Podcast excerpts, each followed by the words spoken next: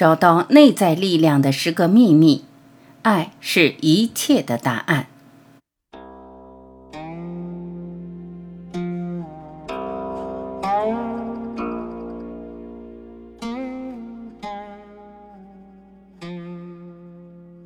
无论你面对的问题是什么，无论你遭遇的困难是什么，解决的办法都是爱。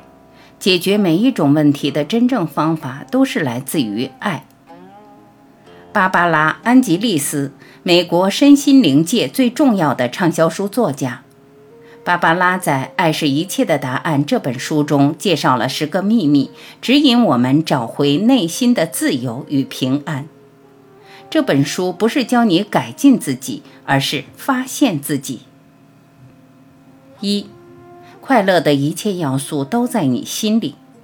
生活乃是由内而外。如果你很快乐，原因是你的心灵活动；如果你很悲伤，原因也是你的心灵活动。对你的生活最有影响力的人就是你自己。决定你快乐还是不快乐的人也是你自己。没有你的许可，任何事物都不能让你快乐；没有你的许可，任何事物都不能让你不快乐。没有人能夺走你的快乐，你的狂喜。夺走的人是你，因为你把狂喜建立在别人身上。你无法预防洪水，但你能学着建造方舟。当你学会如何啜饮内心的喜乐之井，你就会体验到自给自足的感觉。内心的快乐、满足与狂喜的源头究竟是什么？它超越我们的性格、行动、思想与感受。它被称之为天国、灵魂的源头，或是佛陀的本质。它在你心中，是你生命里重要不变的核心。它是你的良知、热情、平安与爱，它就是真实的你，潜藏在所有的恐惧模式、健忘和情绪创伤底下的那个你。当你学会如何啜饮内心的喜乐之境，你就会体验到自给自足的感觉。你永远无法从外在的成就或环境里得到这种感受。这并不表示，就情感和日常事物来说，你再也不能享受外在降临的事。你只是不再依赖他们，靠他们来追求快乐。你不再是环境的囚犯。你知道，你的充实感源于自身，如此你就得到了人类的真自由。二，生活的目的是成长，成为你力所能及的最好模样。生活的目的就是把自己拼装起来的过程，而不是已经完成的东西。生活的目的不是让外界的一切看上去很完美，而是在内心成长，让命运中发生的事件运行，从中学会耐心、勇气与自我接纳。生活对我们施加压力，向我们提出挑战，让我们暴露在成长所需的环境中，使我们变成能力所及的最有爱心、最有智慧的人。当你认为生活的目的就是去做、去取得、去完成，要是没有得到预期的结果，你便会觉得自己失败了。当你明白生活是一间教室，在这里成功的意义是成长。尽力成为最好的人，你会开始用一个完全不同的角度评估你和你的体验。与其把成功的定义看成达到或获取的东西，何不重新界定成功，用每日的成长来看待自己？如果你今天学到了关于自己的一件事，这就是成功的一天。如果你对人对事的做法比以前稍微好一点，这就是成功的一天。如果你对别人或自己更热情、更有耐心，这就是成功的一天。如果你对某个人或某一件事多了一点了解，这就是成功的一天。如果你没有陷入过去不健康的行为模式或思考模式，选择新的想法，这就是成功的一天。如果你对别人或自己很和善，这就是成功的一天。如果你没有把每件事都做得很完美，但你还是爱自己，这就是成功的一天。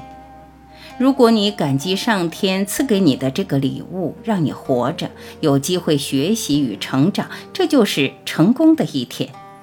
如此，你的生活就不再有糟糕的日子或美好的日子，而是成长的比较多或是比较少的日子。但是，他们全都是成功的日子。学着爱自己，表示你开始通过上帝的眼睛看自己。我们不看过失，只看你学到了哪些功课，或是尚未学会哪些功课。过失就是学会某种功课。如果我们犯同样的错误，就表示功课没有学好。但是我们要相信，我们会得到一次又一次的机会，直到学会为止。三，改变是无法避免的，所以别再抗拒，顺服于生活之流吧。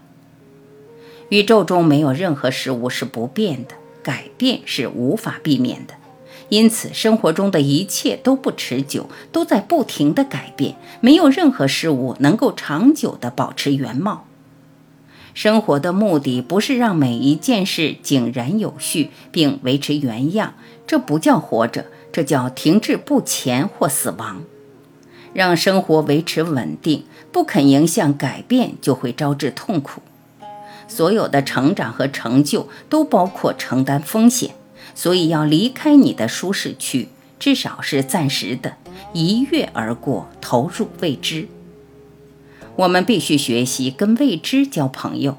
当我们抗拒改变，把眼前的东西抓得太紧，拒绝放下的时候，恩典就无法轻易地进入我们的生命。我们了解生活的本质就是改变之后，无论改变是大是小，都能不再抗拒必然发生的改变，并学会服从于内心与外界的自然律动。当你觉得自己一直在抗拒，生活停滞不前，没有发生任何新的事情，这就表示时候到了，你应该排除某些东西。你必须为新的情境挪出空间。放下对你不再有用的东西，会使你敞开心扉，接受生活为你准备的新礼物。四，一切障碍都是隐藏的功课，敬重他们，向他们学习。障碍不是必须除去的敌人，而是隐藏的朋友，它带来智慧和领悟。当你把这些带来礼物的朋友当成强盗，你就收不到他们送来的宝藏。障碍不会自动解除，除非把应该传授的东西都交给你了。碰到障碍时，你不必喜欢他们，但你要敬重他们，如同小溪里的水流。你要让自己变得柔和，绕过你的障碍，然后就在你的眼前，新的方向和智慧将要出现，等待着你，让你去发掘。如果你要为你的问题祷告，那么你应祈求得到智慧，得以发现障碍中的礼物；祈求得到勇气，让你能诚实面对自己，并看到障碍要让你的灵魂学到的功课；祈求让你学会敬重障碍。憎恶障碍永远不能给我们力量，我们真正的力量来自每一次的横逆经历里。找到功课和礼物，并且深深感激。遇到障碍时，问问自己：我如何能一分为二，找出对自己有益的做法？这个危机向我显示了什么道理？在我的生命中，这件事为什么是必须发生的？我如何能自觉地经历这件事？我该如何借着它得到成长？我能够学到什么？五，你的心创造出对现实的体会，所以让心灵成为你的朋友。你有没有注意到你的心在这么做？如果你相信某一件事，就会寻找证据来支持这个信念，排除其他的想法。你的心永远在寻找证据来证明它是对的。在我们的生命里，有许多事情表面上看起来很真实，其实只是蒙昧心灵的投射。你的心拥有无限的力量，在每一刻借着诠释、投射和反应，创造出你的现实。凭有他自己，你的心给你无限的痛苦或满足，它可以禁锢你，也可以释放你。一个失控的心灵可以把中性的刹那经验变成痛苦的一刻，它可以无中生有，可以创造出悲惨世界。由于你的心创造出你对现实的体验，你必须学着跟心灵交朋友。跟心灵做朋友意味着你要用建设性的方法，而不是毁灭性的方法来运用这股力量。与心灵成为朋友的两个步骤：一、觉察你的心在做什么，它是如何变成你的敌人的；二、选择对你有益的想法。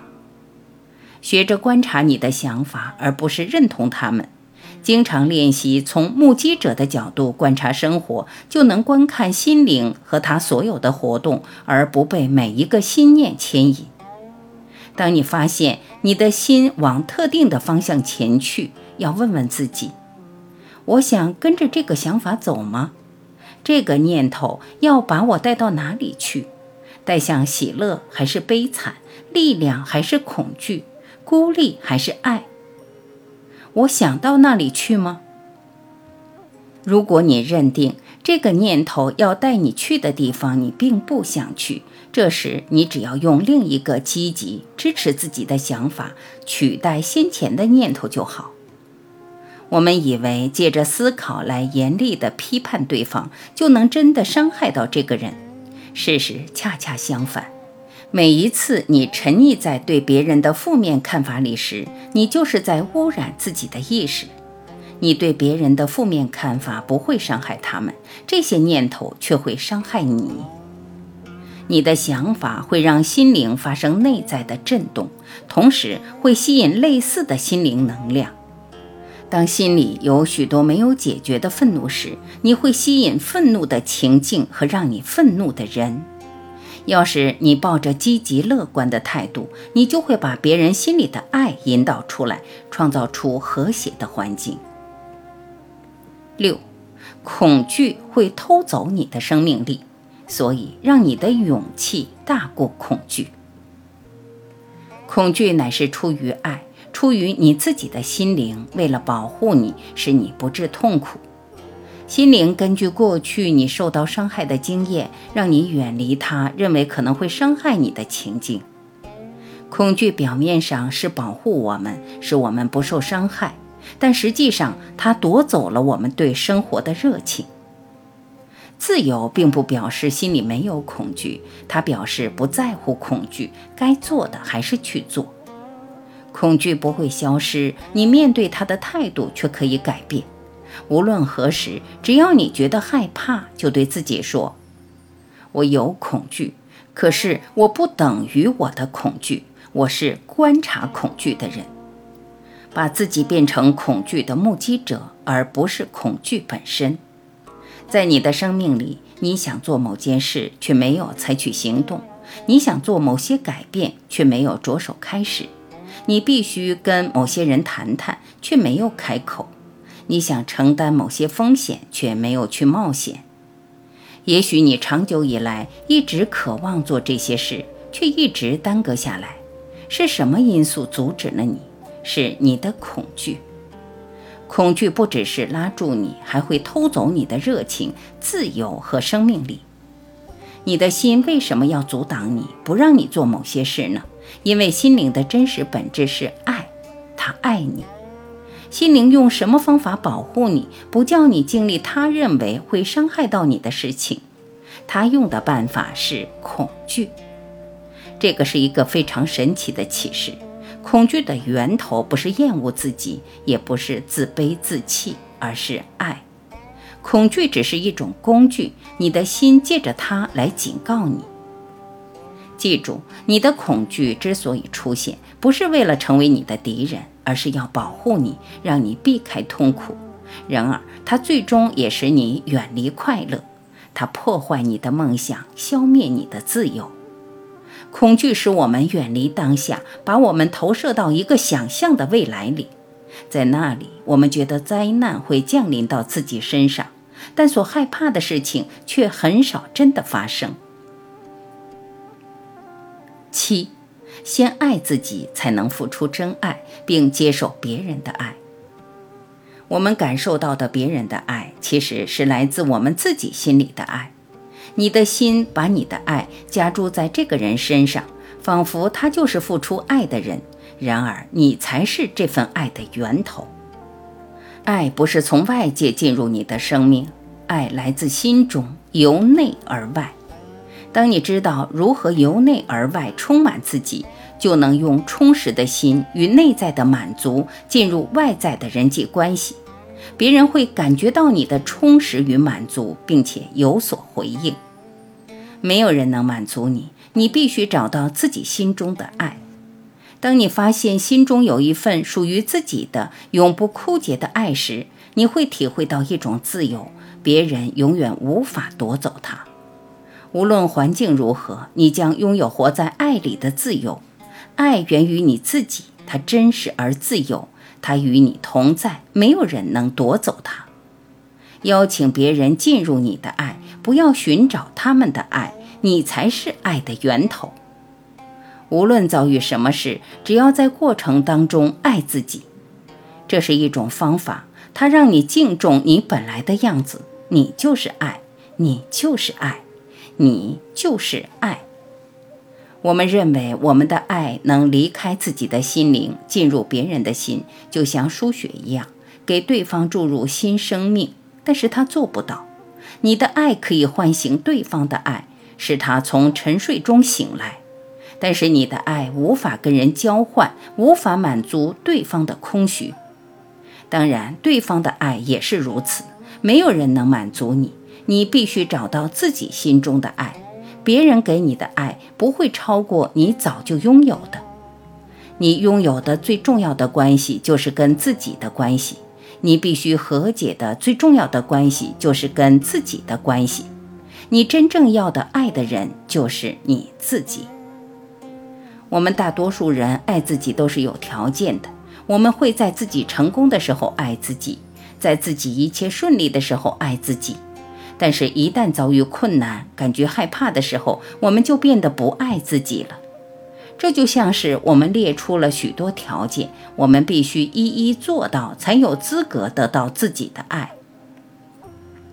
爱自己意味着你要爱自己本来的样子。它表示，在欢乐和痛苦的时候，在害怕和胜利的时候，都要接受自己。它表示，你要温柔地对待自己。不要为了心中的感觉而惩罚自己。他表示，你要让你做你自己。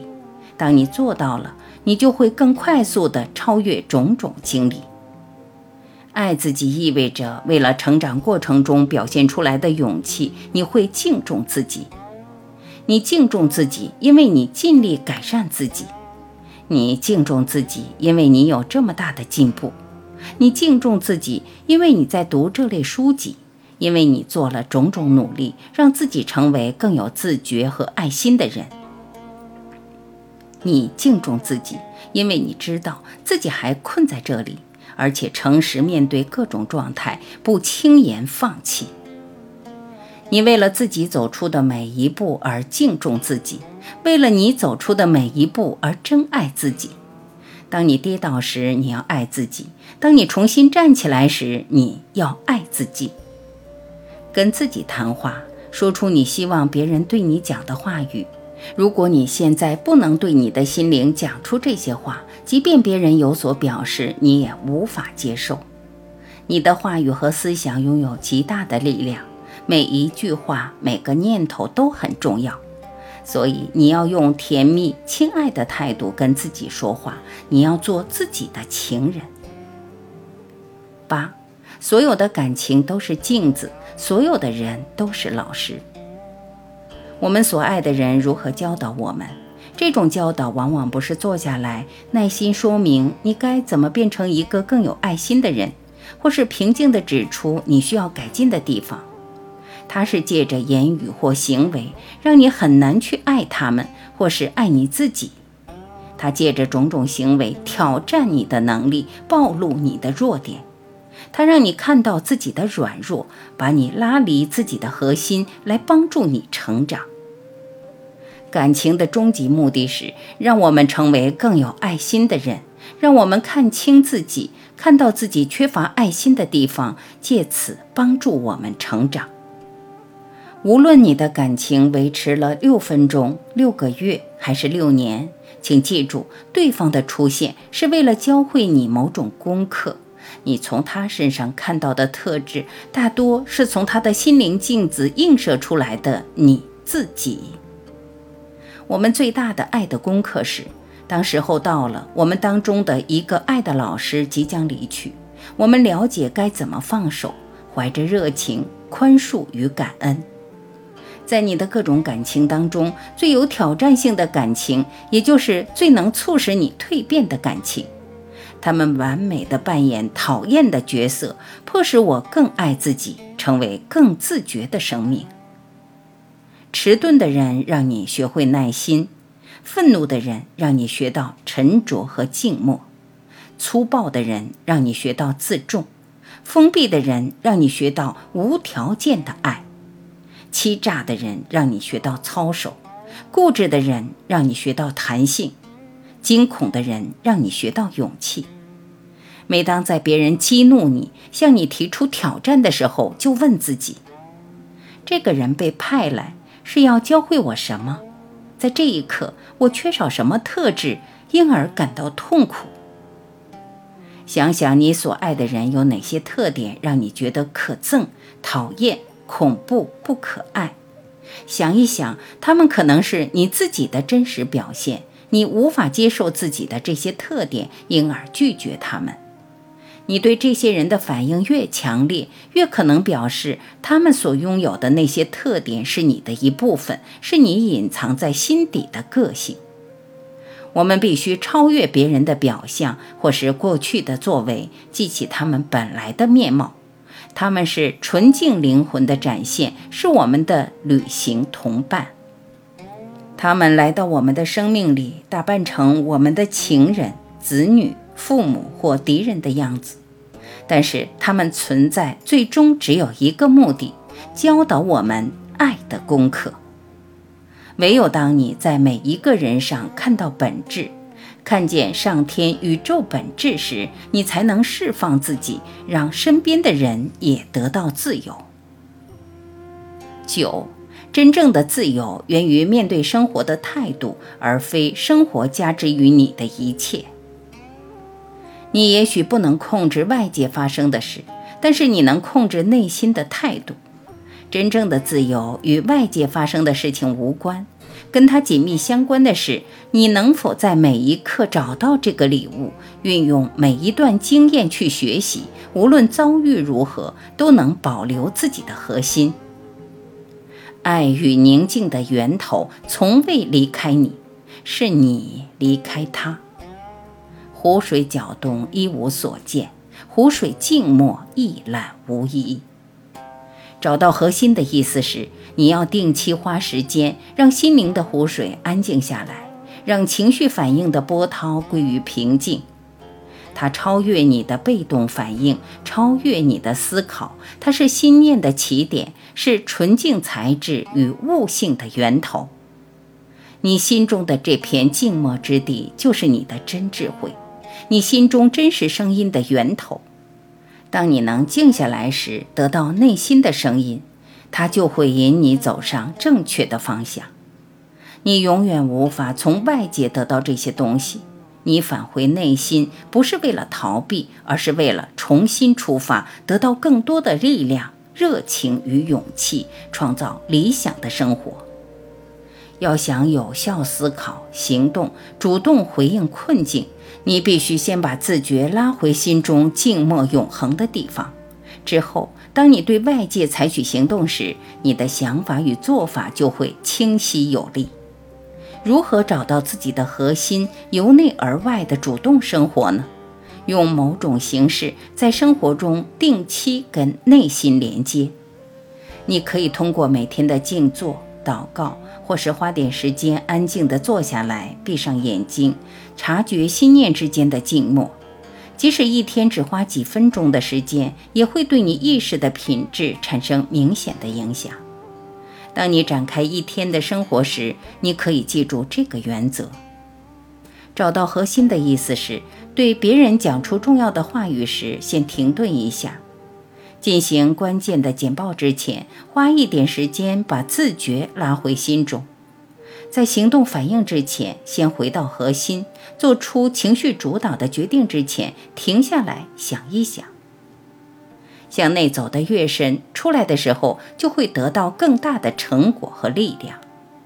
你要跨出的第一步是，每当你觉得害怕、困惑、快要受不了的时候，就要重复以下的做法：找到核心，从这里出发，把这句话当作宋词，停下来做几次深呼吸，想象你的视线往回拉，或是往上抬，用欣赏电影的心情，看看接下来会发生什么事，走进目击者的意识。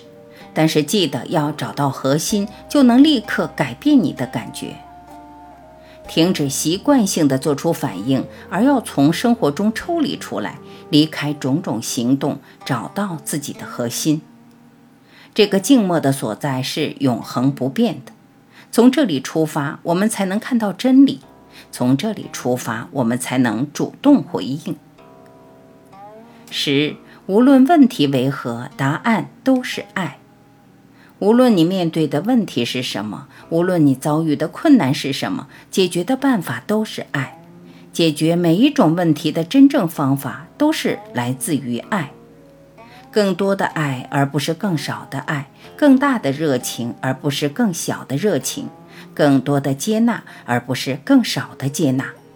无论经历何种困境，我们都要爱自己。无论别人怎么挑战我们，我们都要爱他们。无论我们多想抗拒眼前的困难，我们都要爱他们。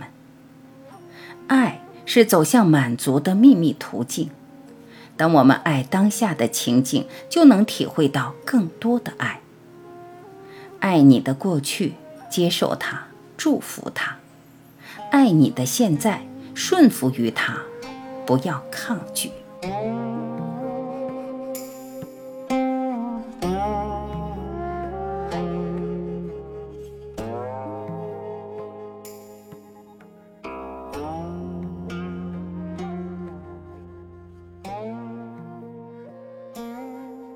感谢聆听，我是晚琪，再会。